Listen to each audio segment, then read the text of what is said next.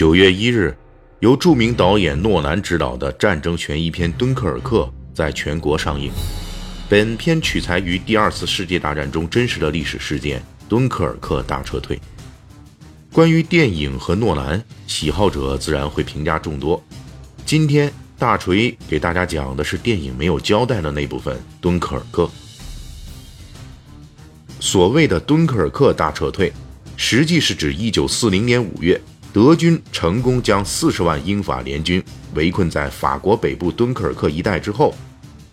德军因为补给和兵力不足，一时间没有向这支困兽犹斗的英法联军发起总攻击。为了拯救英法等国这支最后的陆地大军，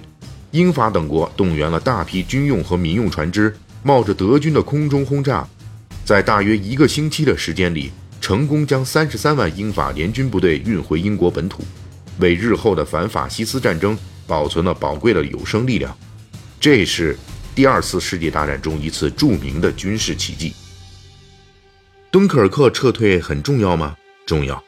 但是它距离英国人所说的二战重大事件，甚至是历史重要转折点这样的评价差距很大。在此，我们不妨做个简单的假设：如果敦刻尔克这三十三万英法联军没撤回来，希特勒就会成功占领英国吗？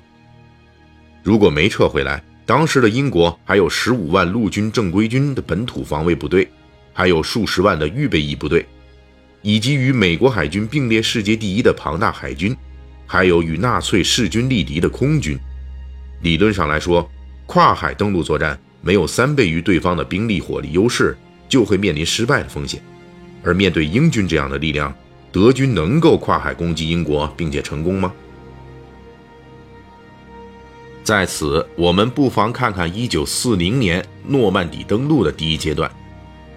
盟军为了让大约15万人的第一批陆军成功登陆，出动了以下海空军兵力来支援这次登陆行动：英美海军出动了13艘战列舰、两艘潜水重炮舰、47艘巡洋舰、134艘驱逐舰。五百八十二艘其他辅助舰只，而登陆艇有四千一百二十六艘。英美空军出动了五千八百架轰炸机、四千九百架战斗机、三千架运输机和滑翔机。作为参照，整个第二次世界大战中，德军投入进任何一场战役的兵力都没有达到过诺曼底战役中盟军海空军兵力的四分之一。而如此强大的盟军兵力，要对付的德国海空军实力。还远远不如1940年，也就是说，德军在1940年根本就没有足够的力量渡过英吉利海峡。实际上，在整个二战过程中的任何时间点，德军都没有过这样的力量。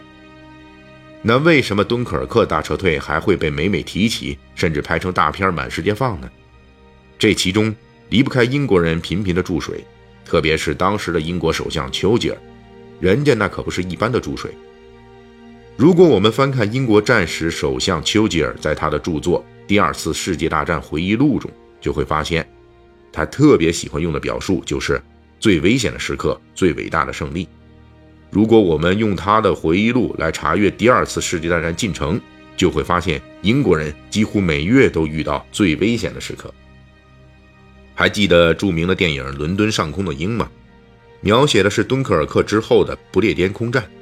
丘吉尔圣战这次空战是人类战争史上如此少的人为如此多的人付出的巨大的贡献。其实这次战役中，德国空军虽然兵力号称是英军两倍，但是最关键的战斗机数量和质量对比上，双方是旗鼓相当的。而且英军还有本土作战和雷达科技的巨大优势。即使是不列颠空战进行了最激烈的八月，英国战斗机产量仍是德国的两倍以上。战斗机成员培训体系从未中断。一九四一年马来亚海战，英国两艘主力舰被日军飞机炸沉，丘吉尔声称这是整个战争中最沮丧的事件。且不说英军这样的主力舰还有十几艘，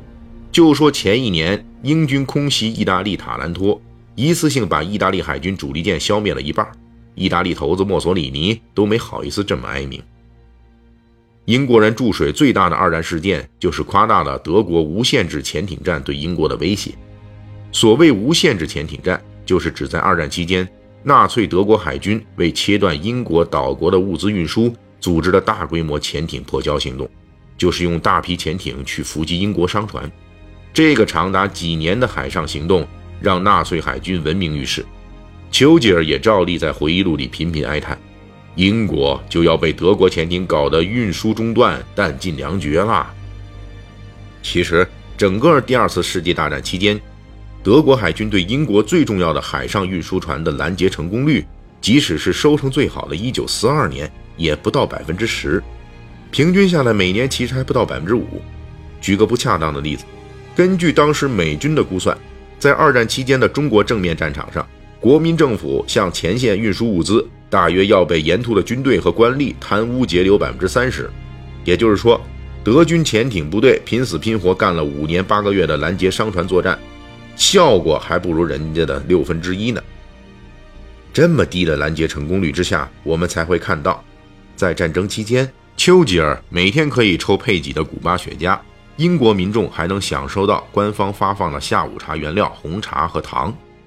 这些全部都是从海上运输来的，这样的战时生活水平，比德国那群靠抢法国葡萄酒的纳粹土鳖，以及冰天雪地里啃锯末面包的苏联人，那可是好的太多了。